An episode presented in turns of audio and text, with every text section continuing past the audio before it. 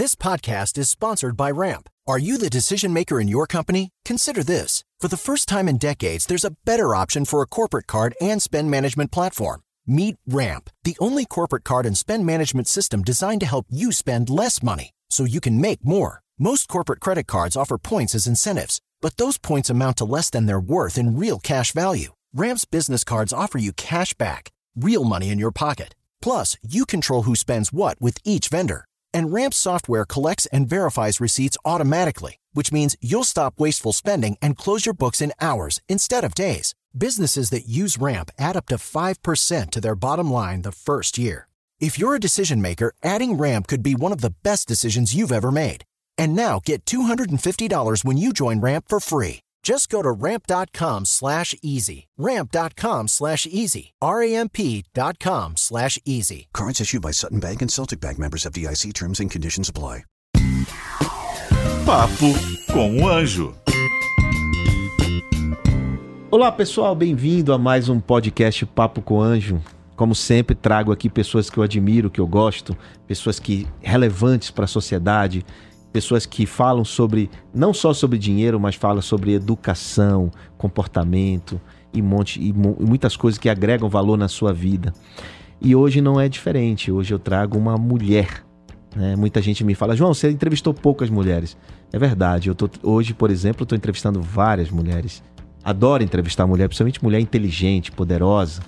E hoje trago aqui para vocês a jornalista Fabiana Escaranzi. É, obrigada, João. Que introdução maravilhosa, já gostei. Muito obrigada, viu, por- pelo convite. Tô adorando estar Eu- aqui com você. Eu que agradeço você estar aqui no podcast com a gente. Fabiana, me fala uma coisa. Você é jornalista, passou a vida toda na televisão É. e agora você está na educação. Fala um pouco como foi esse, esse mundo da televisão para você e Aham. agora e, e essa migração para a educação. Então, João, passei 18 anos na, na TV, na TV aberta, né? Na TV Globo, apresentei a maioria dos, dos telejornais. Acho que muita gente me viu ali na telinha. Às vezes eu tô em algum lugar. Agora, por exemplo, me aconteceu uma coisa engraçada. Eu tava na recepção.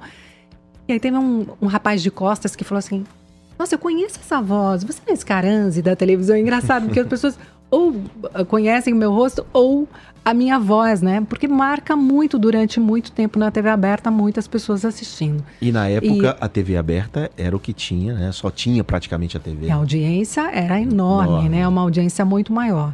E, mas antes de, de- de fazer jornalismo, João, eu fiz publicidade.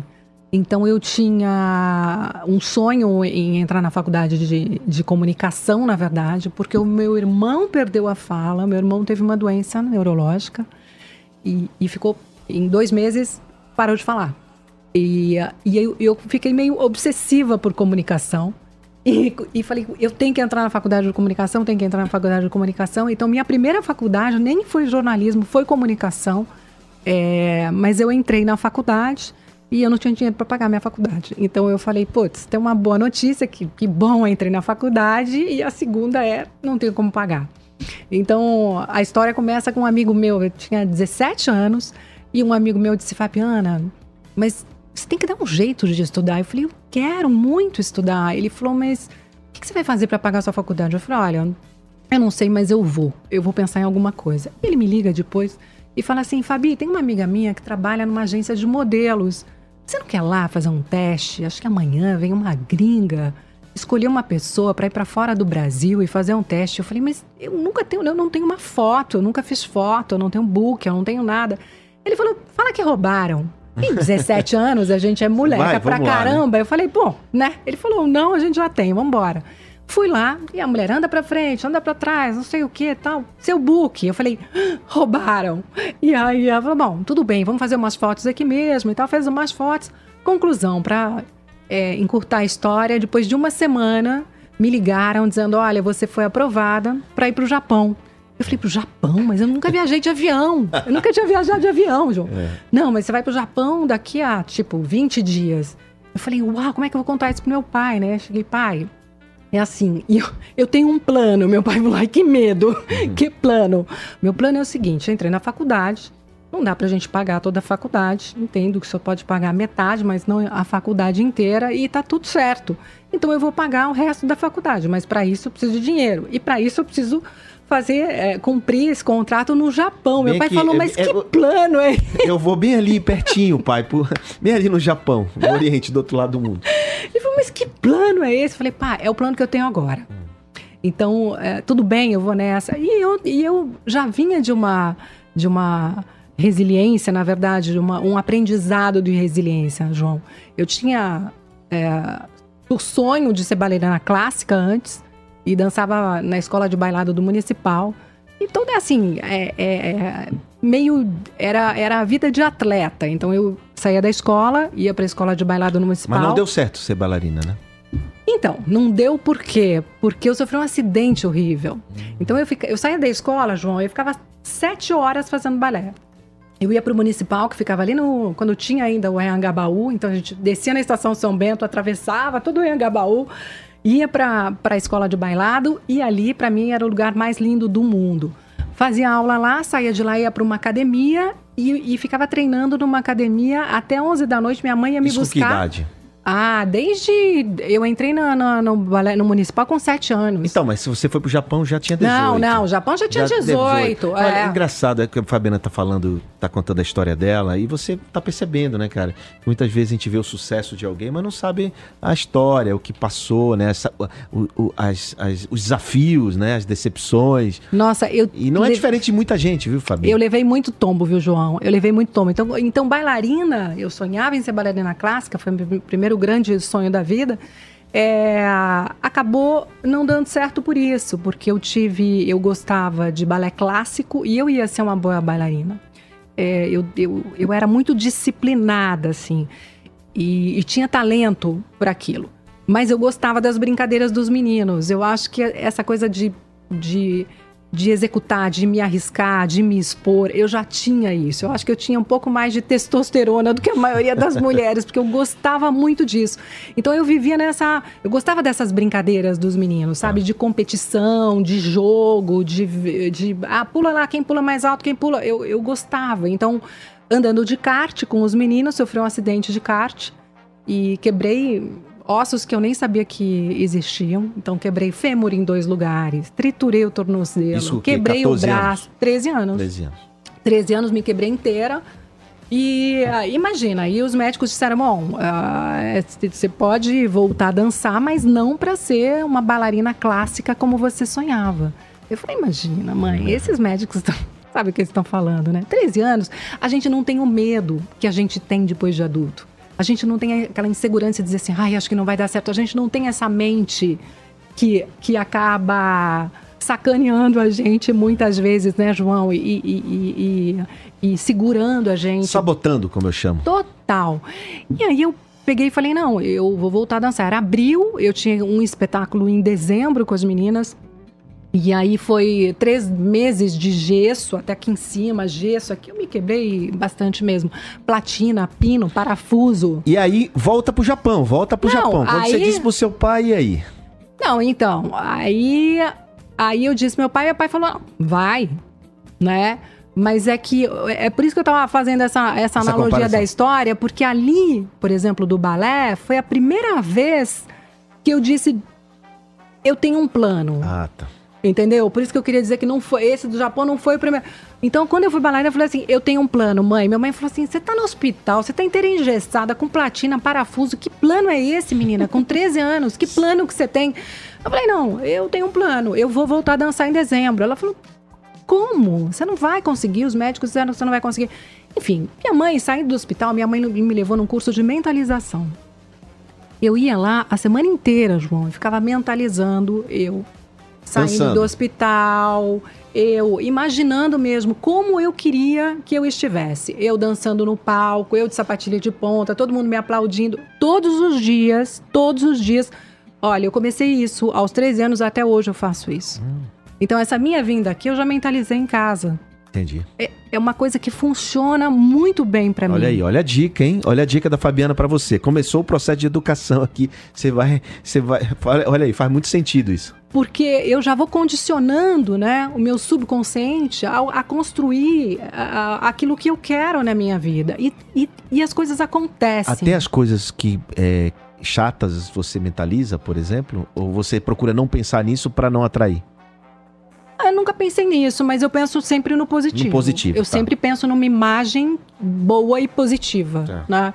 Então, ah, lá no balé, por exemplo, o que, que aconteceu? Eu consegui dançar, convidei os médicos para a primeira fila. Essa, esse dia foi muito emocionante, todo mundo chorando, eu chorando, ele chorando, mas não dancei de sapatilha de ponta, não consegui realmente, mas dancei. Voltei a dançar, ou seja, eu cumpri o meu objetivo. E eu percebi que sempre que eu, que eu quisesse alguma coisa realmente, eu tinha que ter um objetivo na minha frente. E, e desde então eu também faço isso. Porque eu acho que quando a gente não tem objetivo, a gente fica, ah, qualquer dia eu faço, qualquer dia eu vou, qualquer dia eu cumpro, qualquer dia eu realizo. Quando você fala, não, eu preciso dançar em dezembro, eu preciso. Eu É, preciso... você bota uma data, né, Fabi? É. Você bota uma data ali, ó. Eu quero, vai acontecer aqui. Isso. Você meio que um compromisso para conseguir chegar naquele objetivo. É, e aí você vai fazendo todos os passos para trás e ver o que, que eu preciso para conseguir chegar lá. É óbvio que com 13 anos eu não tinha essa consciência toda do que a gente está falando, eu não tinha essa lógica toda, mas intuitivamente é, eu fiz isso. Então, dancei no final do ano, mas sabia realmente que não ia ser mais aquela baralhina clássica que eu sonhava em ser. E aí veio esse segundo sonho, que era o sonho de estudar mesmo, e aí voltamos para a história do Japão. Do Japão, é. E aí, Tô curioso pra saber falou, o que seu pai disse. Aí meu. Não, e a hora que eu falei foi muito engraçado, porque meu pai falou assim: plano de novo!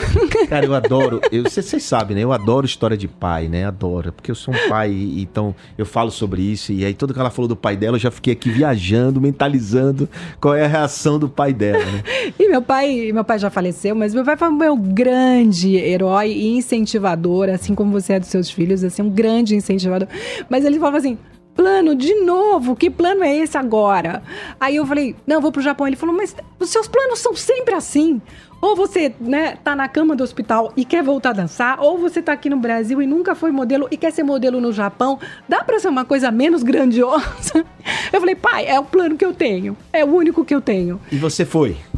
Fui pro Japão e aí fiquei. A primeira vez eu fiquei três meses. Foi, foi muito difícil, porque eu era uma garota, 17 anos, sozinha, não falava japonês, óbvio, pouco falava inglês.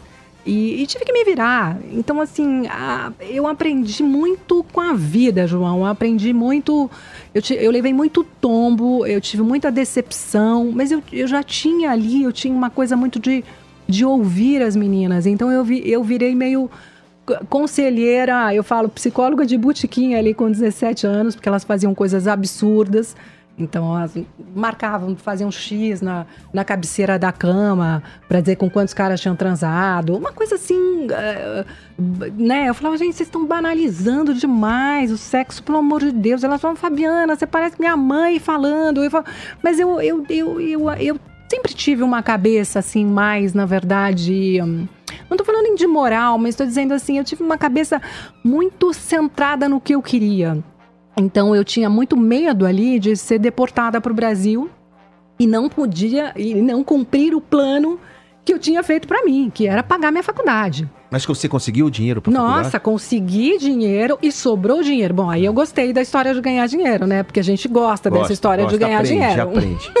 Eu digo, tanto quando você perde, quando você ganha, você aprende. Então, Então eu ganhei dinheiro, voltei, é, aí me fiz a faculdade e aí eu fiz a minha primeira faculdade, João, em cinco anos. Por quê? Porque eu gostei da brincadeira. Então mas, eu você, mas você trabalhava enquanto tu estudava? Então, ah, lá eu fotografava e tal, não sei o quê, voltava para o Brasil. Aí eu cursava seis meses da Certo. faculdade para não perder a faculdade.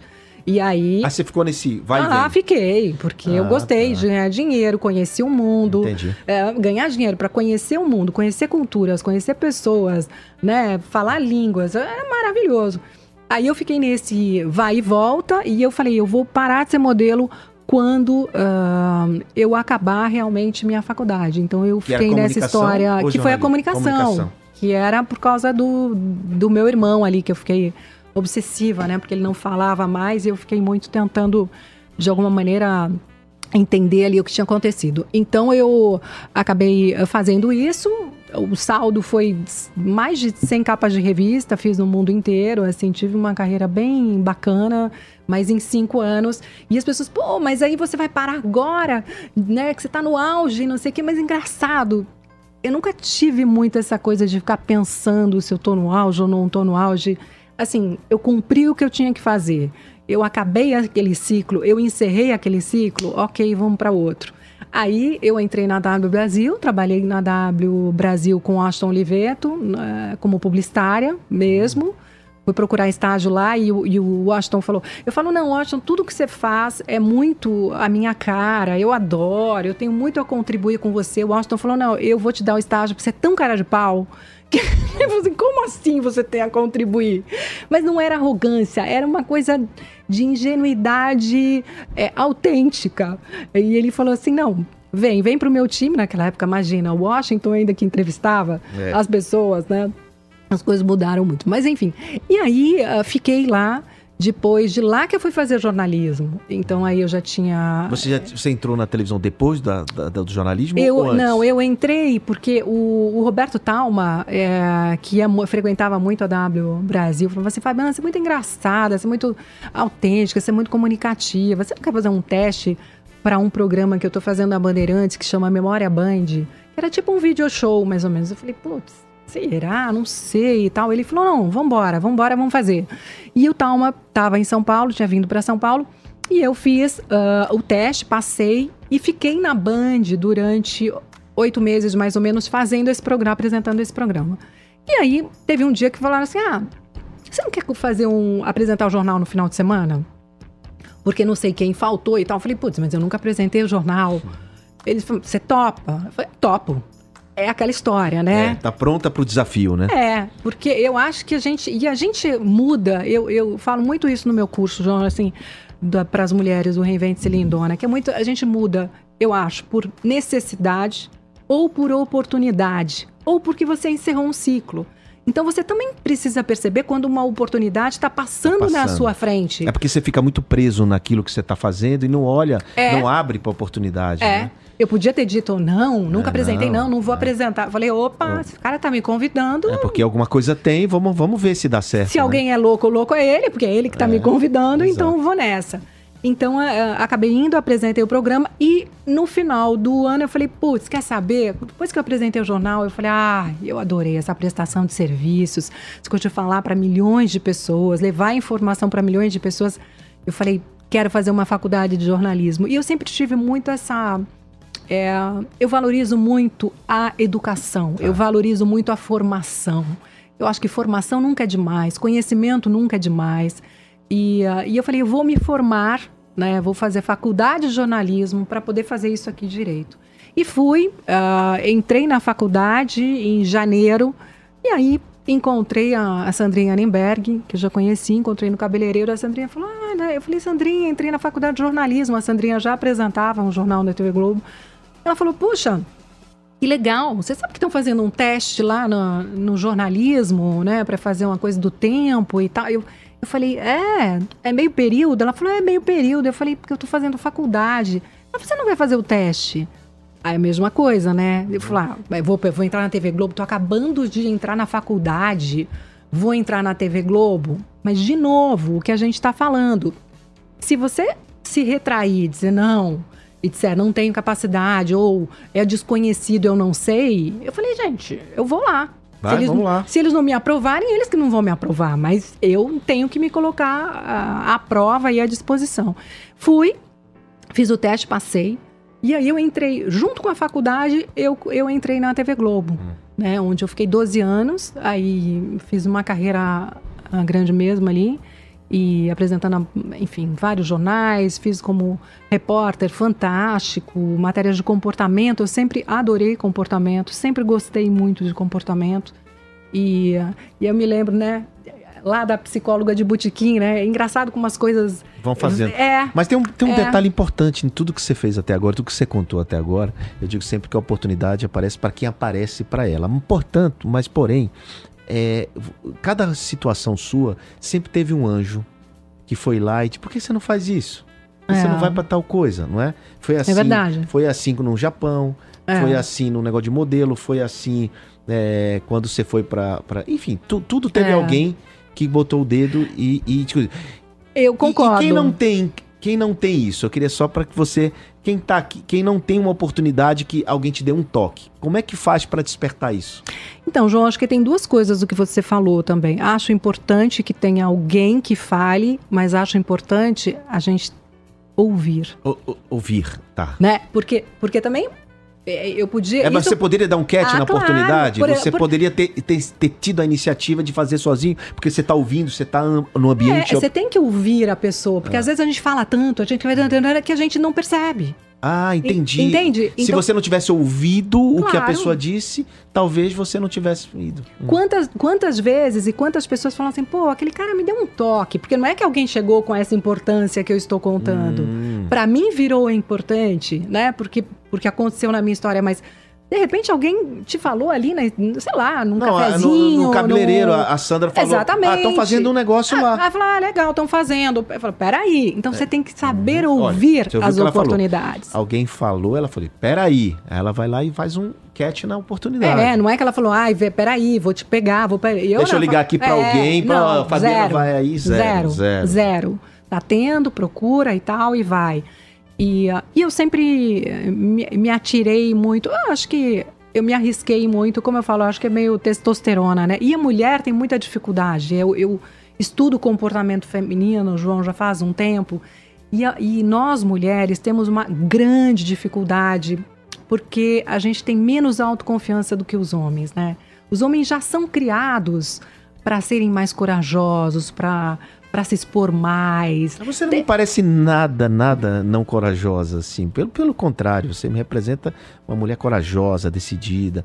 Eu, eu, eu sinto isso, né? E É. não só você, com várias mulheres já tiveram aqui, a Cris Arcângelo teve aqui, me É. parece, tem, tem, tem o- é, é decidida, né? Mas somos minoria. Ah, Somos a minoria. A maioria das mulheres tem essa falta de autoconfiança, porque cresce, né, sendo tratada fala baixo. Não participa. Vê o que, vê se todo mundo quer você um vai ser mal interpretada. É, vê se todo mundo quer. Viu? A gente é criada para cuidar, para Uhum. olhar, mas a gente não é criada para ser protagonistas, né? Os homens, né? A gente elogia o menino assim, como você é corajoso, como você é forte, menina, como você é linda. Então, assim, é, né? Aí você chega no mercado de trabalho, cresce, chega no mercado de trabalho, a gente fala para a mulher, não, vai lá, estufa o peito, faz a pose da Mulher Maravilha, encara, dá uma palestra para 5 mil pessoas, a mulherada fala, ô, Fabiana, você tá louca? Porque a gente não, a gente realmente não foi criada para isso, João. Assim, então, então não é, não é fácil.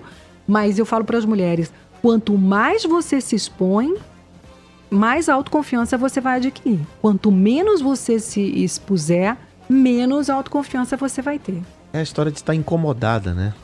Você incomodada, insatisfeita e sempre buscar melhoria, né? Acho que a, a, vida, a vida ensina dessa forma. É. Quando você alguém te incomoda, alguém te, te desafia, você, se você tem esse espírito, você vai buscar sempre melhoria, né? Mas me fala uma coisa, dentro do, você falou aí do reinvente-se mulher. É, reinvente-se lindona. Reinvente-se lindona. Lindona. Lindona. lindona. Co- Como é que chegou no Reinvente-se lindona? Você tem um livro também. Eu tenho um livro, então. Aí essa. essa eu tava na televisão quando ah, eu comecei a me sentir infeliz. Um pouco infeliz, mas eu não sabia o que era, João. Mas você já tinha, você teve filho, você teve o seu primeiro filho durante a televisão? É, eu tive o primeiro filho lá, quando eu comecei a, a fazer a faculdade de jornalismo. Por isso que as mulheres, as pessoas falavam: você tá louca, você tá recém-separada, seu filho tem dois anos. Como é que você vai aguentar fazer uma faculdade? Segunda faculdade? Eu falei, ah, mas eu vou. É o que se falou do desafio. Eu falei, eu preciso fazer. Tá me aparecendo uma oportunidade ali na TV Globo e eu preciso fazer jornalismo para pegar essa oportunidade. Então, assim, acho que eu não meço esforços para para sabe o que, que eu, o que, que eu preciso para fazer isso aqui o que, que eu preciso para executar eu, eu vou muito no objetivo João eu fico menos ah, ai será? Ai será? Menos na insegurança mas eu vou muito mais no objetivo. Então eu comecei a me sentir meio meio ai não sabia se era infeliz ou não comecei a me sentir meio mal. Falei putz está acontecendo alguma coisa aqui eu preciso dar, dar importância para isso. Mas quando a gente está é, hum, numa profissão em que a gente ganha bem, em que você é bem sucedida, em que tá indo tudo bem, é difícil você deixar aquilo, né? É difícil você dizer assim: ah, não, realmente tem alguma coisa errada, vou deixar essa profissão para fazer outra coisa, né? É, então, para mim, era como se eu tivesse louca. Eu falava, não, Fabiana, não tá acontecendo nada. Você ganha super bem, você é conhecida nacionalmente, você tá é, você tem um sucesso, entre aspas, que as pessoas acham que é sucesso para você, vai em frente. E isso, fui... isso, isso não foi interpretado com aquele teu momen momento que. Um momento tristeza, isso vai passar, isso não foi interpretado. Total, fui né? empurrando para debaixo do tapete. Vou falando, não, não, imagina, não tá acontecendo nada e hum. tal. Até que um dia fui parar no hospital, tive uma dor horrível tá. de estômago, fui parar no, no hospital. E o médico fez todos os exames e falou: Fabi, impossível você não estar tá sentindo nada. Você está com uma úlcera aberta no seu estômago. Hum. Você está completamente no piloto automático. E ali eu tive um ataque de choro e percebi que realmente eu estava no piloto automático e eu precisa, precisava realinhar todo mundo, corpo, mente, espírito. Eu falei: hum. essa turma, eu preciso juntar essa turma, João, trazer para cá e dizer: peraí, é, para onde que a gente vai a partir de agora? De repente, o que me trouxe até aqui não é o que vai me levar para frente. E, e aí eu tinha mais um ano de contrato, eu não ia conseguir pagar esse contrato, era um contrato, uma multa muito alta. Eu disse, então eu, eu tenho que dar um outro jeito para sobreviver até o final do meu contrato. E sem ninguém saber. Você começou um a desenvolver Projeto do livro primeiro ou projeto do, do, livro, do livro primeiro? Do livro primeiro, do livro primeiro. Como falei, é o nome do livro? Mulheres muito além do salto alto. Do salto alto, é. é. Sabia que era salto alto, faltava mulheres é. salto alto, mas muito além do salto alto. E aí eu escrevi um projetinho de um livro, outra dica, hein, João? Opa. Que as mulheres, ah, né? As a pessoas... galera adora os códigos aqui, como diz Pablo Massal, os códigos, né? adora. Então fala aí, qual é o código? E, e, a gente sempre fica assim, ai, mas escrever um livro, nunca escrevi um livro. Ai, não tô pronta. Ai, não sei escrever um livro. Ai, não sei por onde sempre começar. Sempre a dificuldade começa com ela mesma, né? Sempre. Ah, você bota barreira logo na sua... Você já... Putz, não pode. Não pode. Aí eu falei, vou escrever um livro. Mas o que, que eu fiz, gente? Eu não escrevi um livro imediatamente. Eu fui lá Fiz um resumo, um, sei lá, o que estava na minha cabeça, um projetinho de 10 linhas numa hum. folha. Era isso. Ou seja, fez um resumo da, da ideia. Da ideia, um pedaço só. de papel. Num pedaço de papel, levei para duas editoras. A editora Leia, que é uma editora internacional e portuguesa, falou: vambora. As duas falaram, na verdade, mas eu escolhi a Leia porque eu já tinha bastante audiência em Portugal. Tá. Então eu falei: ah, quer saber? Deixa eu aproveitar. E, uh, e aí ela falou: olha, você tem oito meses para entregar o livro. Então foi uma, foi uma maravilha. Por quê? De novo, João, objetivo. Data. Data. Botou data. Quando Isso. você bota data, mesmo que você adie um pouquinho, é. mas a data é fundamental. É fundamental. Porque aí você falou, não, vou, vou ter que começar, né? Você para de procrastinar e começa realmente a agir. E aí eu fui, fui, fui, fiz o livro, o livro começou a vender bastante, eu comecei a falar com esse público de mulheres, então em três meses minha úlcera tinha curado, tinha cicatrizado. Então foi a minha cura, né? O meu plano B, na verdade, foi a minha cura. Você, para fazer né? o livro, teve que fazer bastante pesquisa, conversar com bastante um monte, gente. Claro, imagina, jornalista, e ainda entrevistei, além das minhas vivências, eu entrevistei uh, um especialista no final de cada capítulo, para não ficar um livro de tá. achismo, tá. para ficar realmente um livro Entendi. embasado. E já tinha muito comportamento também. Então, uh, tinha muita parte emocional das mulheres, né? Eu tinha essa inquietação em saber como é que a mulher amadurecia, o que, que era importante para ela. É, então. Aí você saiu foi... da televisão. Aí, você... quando eu sa... quando, quando eu já lançou o livro, eu lancei o livro, eu tinha mais um ano de contrato. Tá. E aí eu comecei a fazer palestras em empresas, começaram a me chamar, ou seja, já começou a surgir um plano B ali. É um plano B e financeiramente começou a ficar fazer, fazer sentido, ficar viável, né? Isso, isso. É. Mas aí eu tive uma conversa com meu chefe quando uh, venceu meu contrato e eu falei, olha, eu queria fazer de uma outra maneira, eu queria um, eu tenho outro projeto aqui para te apresentar e tal. Ele falou, não, é mais do mesmo. A gente tem mais três anos da mesma coisa. E aí eu falei, putz, depois do que eu passei e depois do que eu tava vivendo, eu não ia conseguir me olhar no espelho e falar assim, ah, não, finge que não aconteceu nada, pega a grana aí e tá tudo certo. Não é assim. A vida não é assim, principalmente quando a gente tá mais madura, né? Você começa a realmente ver um sentido, um propósito naquilo que você faz. Então, eu, uh, o meu propósito era realmente falar com essas mulheres, treinar essas mulheres, capacitar essas mulheres, é, contribuir com a minha vivência que eu trabalho desde os 17 anos, então assim, como conciliar carreira, filho, casamento, profissão, dinheiro e tal, eu comecei a, a realmente fazer disso meu propósito. Encontrei a minha voz dando voz às mulheres. Então foi uma coisa muito bacana. E nesse momento a gente não pensa muito, ah, mas no começo eu tô ganhando menos do que eu ganhava lá. A gente pensa num propósito. E, e eu acho que se a gente segue uh, o nosso propósito, e claro, se o mercado começa a mostrar para você que, ó, a gente tá interessada nesse produto. Aí tudo bem, eu acho que você ganhar a mesma coisa, ou é uma questão de tempo Exato. só. Né? Então eu, eu, eu fui nessa, nessa direção e depois de lançar o livro eu abri um site, fabianescaranzi.com.br, é uma plataforma que facilita a vida da mulher o canal do YouTube e comecei a, a abrir um coworking feminino que hum. chama Spaces by Fabiana Scaranzi, Legal. junto com o Regos, Regos Spaces, eles Regos são Space. enormes e tal. E tô louca para voltar agora, a gente está começando a voltar devagar, mas uh, logo, logo já, já estamos a, a, todo vapor lá. E então eu comecei a fazer um ecossistema né, de, de, de, para as mulheres, de vários produtos para as mulheres. O ano passado lancei meu primeiro curso online, o Protagonize-se, que é um curso de comunicação para mulheres específico. Que massa. Então, porque comunicação, como, como falar bem. Desde, desde autoconfiança. Tá. Eu, tudo, todos os meus cursos têm autoconfiança. Tá porque eu acho que a autoconfiança é uma dor da mulher. É.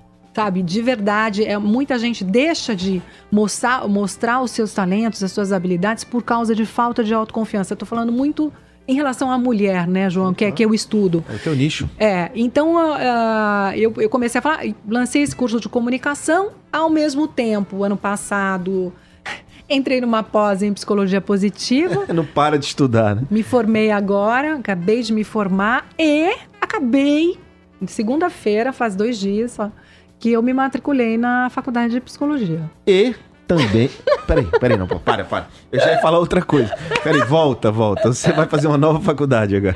Terceira faculdade mesmo. Eu fiz Você uma pós. Para, eu fiz uma pós e agora eu vou fazer a graduação de psicologia mesmo. Porque é isso, desde os 17 anos eu ouço que eu sou psicóloga de botequim, que eu tenho muito essa coisa do comportamento. Meus amigos psiquiatras Fabi, você tem que fazer, você tem que fazer, porque só falta você ter a formação. Eu sou tal. investidor, né? Então, é, a gente é meio psicólogo também, só que. Uhum. É, é meio, meio, advogado sem OAB, meio psicólogo sem nada. Então, uhum. realmente isso acontece. Né? E aí você resolveu criar o seu. É, for, me formar, porque eu, eu gosto, alimenta a minha alma, João. Entendi. E eu acho que como eu, eu mexo muito eh, com Você acha conteúdo, que a mulher tem que estar ocupada o tempo todo? Ela eu, eu acho que não, assim, eu, eu eu, eu tenho meus momentos de não fazer nada e eu defendo isso para as mulheres. Eu falo, olha, tem que ter ali, pelo menos no final de semana, você tem que ter algumas horas realmente para não fazer nada, que é o ócio criativo, né? Que dizia já o Domênico De Masi ali, que a gente tem que ter esse tempo de não. Então, quando eu estou fazendo nada, eu estou meditando, medito todos os dias. Quando eu acordo, assim, virou uma coisa eu medito e depois que eu medito, eu mentalizo o meu dia, como eu, ele vai ser. Eu adorei essa história da mentaliza, mentalização. Nossa, adorei é, você é, mentalizar é, o que vai acontecer. Uma boa dica para você, hein? Que a Fabiana tá deixando aqui. Fabiana, me fala. Ali, ali, aliás, além de tudo isso, ela é uma influência digital. É a fera na internet. É, eu acho que todo, todo, todos nós somos, agora, um pouco, né? né? Influenciadores digitais. Eu digo, o cara tem que deixar de ser consumidor de conteúdo para ser produtor de conteúdo, né? E você é uma grande produtora de e, conteúdo. E eu acho que todo mundo, é que é isso, a gente tem que parar, né? As pessoas têm que parar de pensar grande, assim, num primeiro momento. Porque, porque todo mundo tem como influenciar alguém de uma maneira legal, positiva. É, se você representa algo para alguém, já é um começo. Isso. Não importa se é uma, duas ou dez ou quinze, e vai. E as pessoas, uma vai falando para outra é. e você vai, vai ampliando Não, e... esse número de pessoas que é. se engajam com você, né? Para sua, que importa, né? Pra sua comunidade. É, comunidade, né? é isso. É isso. Não, não, não pensa, ai, não, mas a pessoa tem não sei quantos mil. Não, não importa. A, a, é, ela, por exemplo, como uma grande influenciadora, ela podia estar falando para todos os públicos. Não, ela escolheu o nicho isso. dela. Escolheu né? escolher o segmento dela e trabalha focada nisso. O seu livro é, é focado nisso, seu curso é focado nisso. Tudo é. seu é, é, tem esse propósito, tem esse objetivo e para atender um público específico. Muita gente quer fazer de tudo um Isso. pouco, né? E não é. termina fazendo nada de que é um pato, voa mal, nada mal, faz tudo mal. e total. E aí eu, eu fiz o meu Reinvente-se Lindona agora na quarentena. Esse, esse curso eu desenhei na quarentena, porque eu percebi, João. Olha aí, ela, que... ela, ela fez um outro curso na quarentena. É. Aproveitando a oportunidade que tá todo mundo em casa, isso. da atividade, não é isso? E que, e que eu percebi que as pessoas, é por isso que eu falo muito em em a gente ser protagonista da nossa história. E protagonista também é ouvir os outros. Eu gosto muito disso. E olha que eu falo muito de comunicação, hein? Na comunicação, a gente diz muito como as pessoas falam, mas eu digo muito como as pessoas têm que saber ouvir. É o que você, é o que você, as pessoas entendem, não o que você fala, né? É. E, por exemplo, eu comecei a ver rede social, ver todo mundo. Eu falei, gente, tem uma mulherada perdida. Tem uma mulherada perdida. Isso é ouvir. Isso é você sair do seu trono, ir lá e falar: peraí. O que está acontecendo com a mulherada? Qual a dificuldade delas? Qual a dor delas? Por que mulherada eu falo? Porque é meu nicho, né? Então eu vou lá e vejo qual é a dor delas. E aí é, eu, eu vi que esse nicho tinha era grande de mulheres que não sabiam como iam recomeçar. Então, ou como ou porque elas tinham perdido o emprego, ou porque elas tinham é, ou porque os filhos cresceram e de repente elas falaram, quer saber?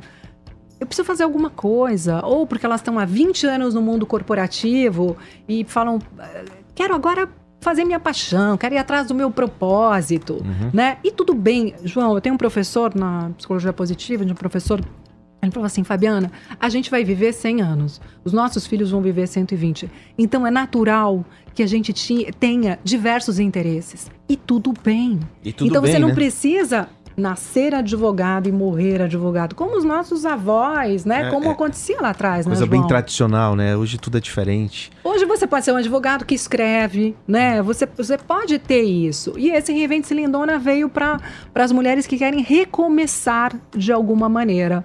Então, e agora eu tô assim, né? No lançamento, semana que vem começa o lançamento do, A vida dessa mulher não para, velho. do Reinvente e na faculdade. E na faculdade. E aluna novamente. Olha, eu queria ficar aqui com você duas horas batendo papo, porque você tem muita história pra contar. Imagina a quantidade de história que você acumulou ao longo da É. vida, é, seja na televisão, fora da televisão, dando treinamento para tantas mulheres, ajudando essas mulheres no Brasil. E essas mulheres precisam realmente de apoio. Eu, eu, eu entendo exatamente o teu propósito. Muito bacana o que você faz. É, eu queria encerrar esse podcast que você falasse de um ponto importante pra mim. Você é uma grande Uhum. mãe. E o que é ser mãe pra você, assim? O que, que você pode falar sobre isso, da maternidade? Como é que foi é, ter um menino com dois anos sem, sem, sem a presença, é, É. sem estar casada, né? Quer dizer, separada. É. Me fala como é que é isso. Não foi fácil, mas eu acho que as crianças, quando são criadas, eu ficava muito preocupada com meu filho nessa época, João. Aquela coisa de quantidade de tempo, de, putz, eu tenho que fazer a faculdade, vou trabalhar, o meu filho, né? Será que o meu filho vai entender? Mas desde pequeno, é, o meu filho ouve isso, assim, que, que eu gosto de trabalhar. Não é eu- que, que eu- manhinha vai ter que Não, trabalhar, não, né? Não. Quer dizer, assim, eu vou trabalhar porque eu gosto, né? eu preciso trabalhar para ganhar dinheiro. Uhum. Isso é uma realidade. Mas eu sempre disse para ele, filho, a mamãe é melhor se a mamãe trabalha, porque eu gosto de produzir, eu tenho que produzir. Pela história que eu contei, pelo pouco que eu contei para você, hoje você percebe que eu tenho muita energia. Nossa, é louco. Então eu, eu não- imagina se eu não ficar em casa, né, o dia inteiro. Então o meu filho sempre soube. Imagina, eu ia apresentar o jornal hoje, meu filho ficava sentadinho. Assim no chão, eu falava assim, filho, só não espirra porque é ao vivo. Ele falou assim, uau, hoje já seria bullying, hoje já não, não poderia fazer isso. Mas assim, e eu acho que as crianças, é, sei lá, com, com mães que trabalham, eles crescem sabendo que a vida é assim, que o mundo é assim e a realidade é assim. Então eles crescem com menos mimimi. Eles crescem sabendo que, sim, vou trabalhar porque eu preciso, mas eu gosto de trabalhar. Então você quer ver sua mãe feliz? Me deixa ir, eu vou voltar, mas eu preciso ah, sair para produzir. Você é E- adepto daquelas que prepara a mãe pro mu- prepara o filho pro mundo ou super protege? Ah, João, eu, eu acho que eu sou os dois. eu sou, eu sou. Porque, porque tem horas. Ontem até o meu filho fez 27 anos. E eu tava comemorando com ele ontem e a gente tava falando isso pra ele. Eu me casei de novo, né? Se casar com o Álvaro e tal, que é super pai pra ele também. Mas a gente tava falando sobre isso. A gente falou, putz, a gente quer tanto que vocês. Quer, quer tanto evitar que vocês caiam, que vocês errem, que vocês levem tombos. Mas a gente percebe que a gente não pode. Então, assim, a gente assessora, mas ao mesmo tempo, é eles que vão ter que cair, vão ter que se machucar e, e levantar. É, por mais que você queira proteger, né? Mas tem mães que exageram. Eu já vi uma mãe, por exemplo, no restaurante, o filho passou e bateu na quina da mesa assim. Ela foi lá, mesa chata. Ah, Hum, eu olhei aquilo. Hum. é, Não é tanto que assim, crescer? não é? Não é que esse menino vai crescer. A mãe batendo na mesa, dizendo que a mesa é chata, que o menino, ele bateu na mesa. É, é, não, e aí, e aí é isso. Acho que a vida não é tão romântica, não é tão legal como a mãe da gente. Exato. Então é melhor a gente já treiná-los um pouquinho antes, né, João? Porque o Que mundo ninguém vai bate ter mais forte que a vida, né? É, exatamente. E vai ter chefe chato, e vai ter gente difícil, e vai E ter. você não vai estar lá pra dizer que a mesa é chata. Você não ou vai estar bater lá. na mesa. É, é. Ou talvez a sua conduta não esteja certa. É. Então talvez você tenha que realmente cair para depois, anos depois, falar assim: putz, não é que eu me arrependo, mas eu podia ter feito diferente. Né? É, isso é a vida. E- esse é o bonito da vida. O bonito da vida é é que a gente tem esses ciclos e a gente cai e a gente levanta. A gente cai e a gente levanta. A gente não pode perder essa força, essa vitalidade, essa disposição, ah, esse tesão, na verdade, de viver. Muito bom, Né? muito bom. Quer uma mensagem final aqui, olhando pra aquela câmera, para quem, para as mulheres que estão te assistindo? Para as mulheres, mulheres lindonas. Vocês sabem que sou apaixonada, né? Por comportamento e por vocês e por capacitar e treinar. Então, espero que a gente caminhe juntas. É isso, que vocês se exponham mais, porque quanto mais a gente se expõe, quanto mais, enquanto, quanto mais movimento a gente está fazendo, mais autoconfiança a gente tem. E ah, só falta acreditar. Só falta acreditar em vocês. E eu acredito. Falta vocês acreditarem, mas vamos lá, vamos juntas. Maravilha. Senhoras e senhores, Fabiana Scaranzi, muito obrigado e até o próximo episódio do Papo com o Anjo. Papo com o Anjo.